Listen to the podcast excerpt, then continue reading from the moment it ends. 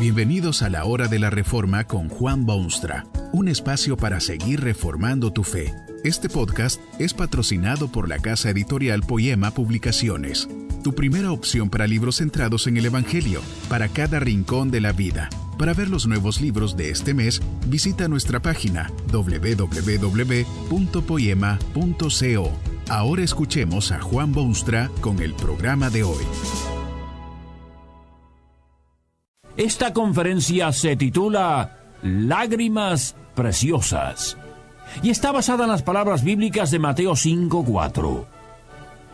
Bienaventurados los que lloran, porque ellos recibirán consolación.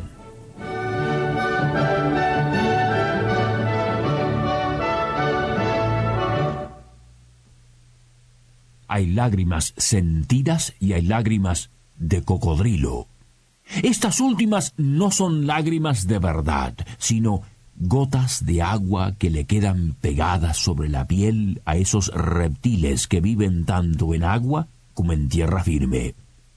Tal vez usted ha llorado alguna vez, pero de los párpados para afuera y sin mediación alguna de sus fibras interiores.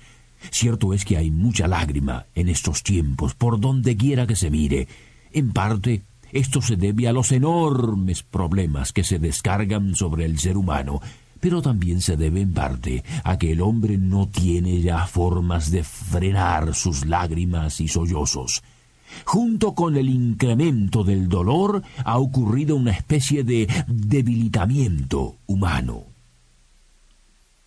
No hay cosa más incómoda que una persona que llora. ¿Ha estado usted alguna vez a solas con alguien que rompe en llanto y deja que sus lágrimas rueden por sus mejillas y quiere hablar, pero, pero solo le salen pedacitos de aire entrecortado. Es sumamente difícil abstenerse totalmente de simpatía cuando un niño solloza en su presencia. Usted mismo casi sufre tanto como él. Se le despedaza aún el corazón cuando ve esas lágrimas conmovedoras. Tan feo y molesto e incómodo es eso de llorar, que se hacen muchas cosas para tratar de evitarlo. Su esposo le ha dicho a usted que no llore. Usted misma le ha dicho a su hija que no llore. Y el hombre, bueno, el hombre se ha puesto duro a través de los siglos y trata por todos los medios de no llorar, porque no es cosa de hombres eso de llorar. Llorar es horrible y desde la distancia oye usted la voz clarísima del Hijo de Dios que dice, Bienaventurados los que lloran. Bienaventurados.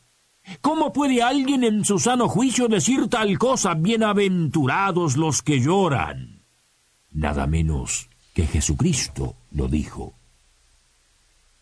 es que llorar es preludio inevitable de la felicidad humana. No es cuestión, por supuesto, de lágrimas de cocodrilo, sino de las que son sentidas, que brotan de lo más profundo del alma y que tienen abundante razón de ser.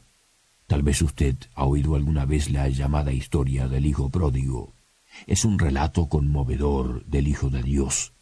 Un joven se aleja de su hogar, fortuna en mano, y se va a una provincia apartada, donde vive perdidamente.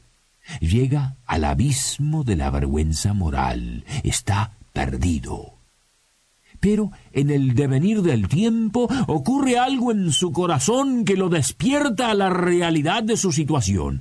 Una especie de remordimiento incontrolable se posesiona de aquel hijo alejado impulsado por ese sentimiento tan fuerte, decide regresar a la casa de su padre. Seguramente, al enterrar su rostro entre rodillas y analizar su condición, lloró en su alma.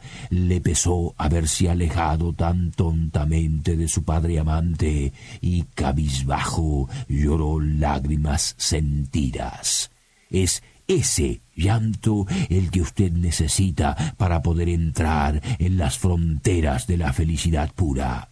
Debe verse usted embargado por una especie de pesar que no tiene consuelo. Debe llegar a sentirse como que lo único que puede hacer es simplemente llorar por lo que le ha pasado.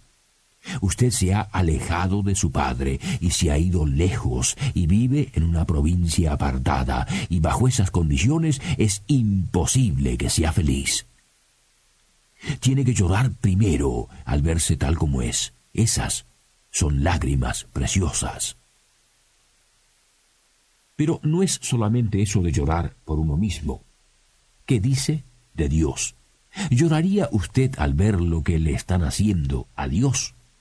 Las lágrimas brotan fácilmente cuando uno trata de identificarse con los problemas de otros.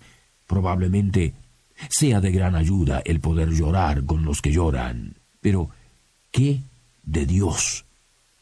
El que quiere ser bienaventurado, feliz y afortunado, tiene que entrar en una amistad íntima con Dios. Esa comunión es parte de la creación original que lamentablemente el hombre ha perdido. Debe ser restaurada de una forma u otra. La feliz noticia para usted y los millones que ambulan por la tierra es que esta íntima comunión con Dios es posible. Dios envió su Hijo unigénito para darle la mano y elevarlo a esos niveles de felicidad genuina. Observe usted lo que ocurre entre los que escribieron los salmos de la Biblia, por ejemplo. Es sumamente difícil entender y a veces aceptar algunos de los salmos tan preciosos si uno no entiende eso de llorar por Dios. El alma que ha sido redimida de su propio pecado se preocupa también de aquel que lo redimió, de su Padre Celestial, que es soberano del universo pero que no siempre es respetado y pocas veces obedecido por las multitudes irredemptas. ¿Cómo explica usted, por ejemplo, esas fuertísimas palabras, habladas por uno de los más extraordinarios santos que jamás hayan vivido? No odio, oh Jehová, a los que te aborrecen, y me enardezco contra tus enemigos. Odio es el genuino sentir de esta persona. Es como si estuviese lista a llorar. En el Salmo 119 encuentra usted otra expresión casi tan curiosa y estupenda. Ríos de agua descendieron de mis ojos. Usted ve aquí lágrimas, lágrimas tan copiosas que se comparan con ríos y torrentes de agua.